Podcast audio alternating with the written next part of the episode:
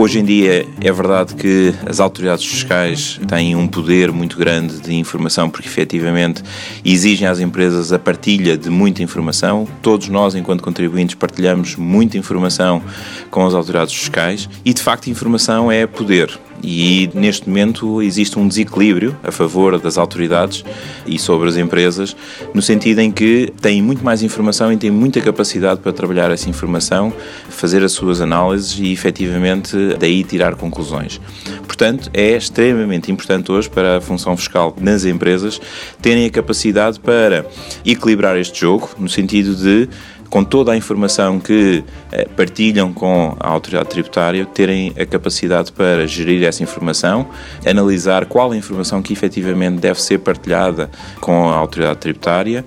analisar esses dados e, efetivamente, criar uma relação de maior equilíbrio em que, por um lado, partilhando a informação apenas e só a necessária, garantindo que essa informação é consistente,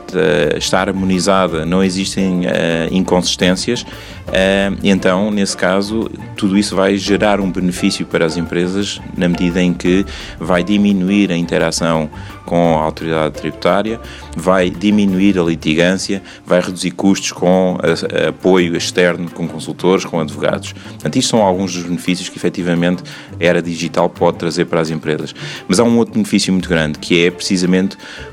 o poder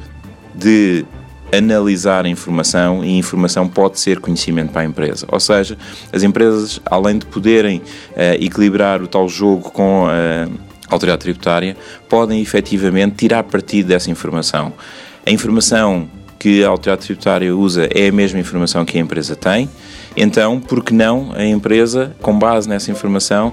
analisá-la ver em que medida é que uh, pode otimizar fiscalmente, ver quais são os riscos que existem e fazendo essa análise em antecipação uh, e não numa perspectiva meramente reativa, efetivamente podem haver ganhos muito significativos do ponto de vista da gestão, do ponto de vista da criação de valor para a organização, na antecipação de necessidades de cash flow, na capacidade para otimizar cash flow, para uh, libertar excedentes para determinado tipo de investimentos dentro da empresa e que efetivamente podem a trazer um benefício muito grande. Portanto, há que tirar partido das ferramentas que a era digital está a trazer às organizações e, eh, a partir daí, eh, gerar valor para a própria organização.